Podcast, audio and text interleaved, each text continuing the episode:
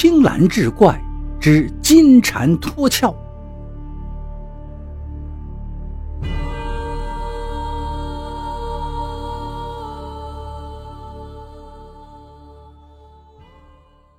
吉娜是个惯窃，她偷了很多很多贵重的财物，可这一次她失手了。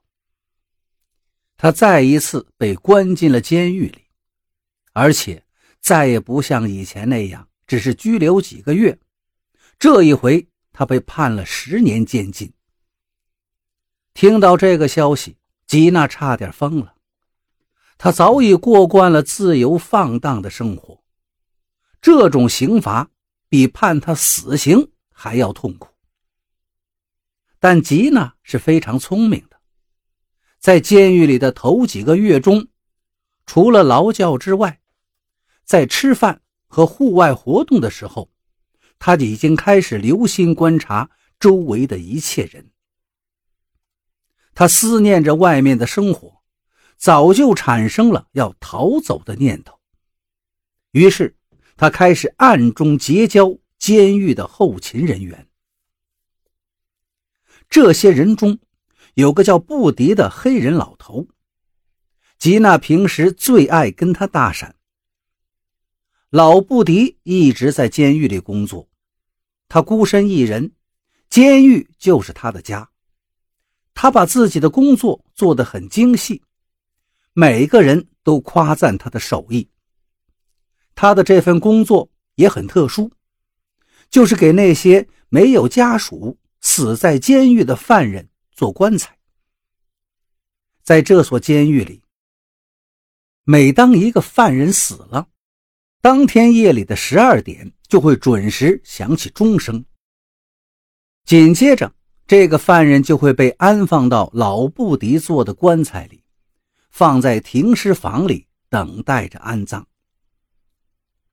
老布迪就要退休了，虽然他做棺材的手艺非常精湛，但是他得了严重的白内障，看东西已经模糊不清了。一天下午，吉娜在户外活动的时候又找到了老布迪。一见面，他就说道：“您今天看上去气色非常好。”是有什么高兴的事情吗？老布迪的手里紧紧攥着一封信，激动的双手都微微颤抖了。你知道吗，孩子？再过几个月，我就要退休离开这里了。半年前，我向政府申请了一笔数目不菲的医疗保障金，希望。用来治疗我的眼睛，等了这么久，终于收到答复了。老布迪激动地说着，那表情就像一个刚得到上帝赏赐的信徒。哦，真的吗？那真是太好了，我真为您感到高兴。其实吉娜才不关心这些呢，卖弄表面功夫。是她的最拿手表演。他走过去，给了老布迪一个深深的拥抱。吉娜，快帮我看看，这信上都说了什么？上面的字我已经看不清楚了。老布迪把信递给了吉娜。孩子，快告诉我，他们打算给我多少钱？我知道那笔钱。数目很大，其实少一点也是可以的。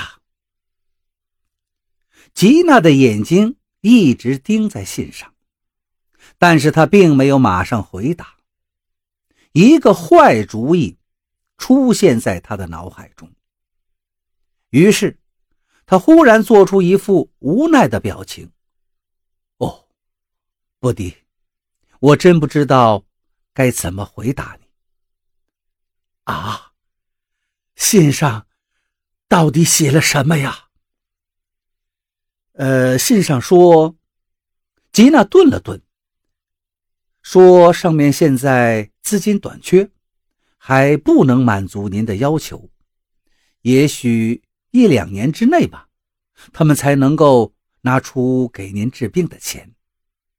信上还说：“别说了。”吉娜没有说完，就被老布迪打断了。他的脸上充满了失落和痛苦。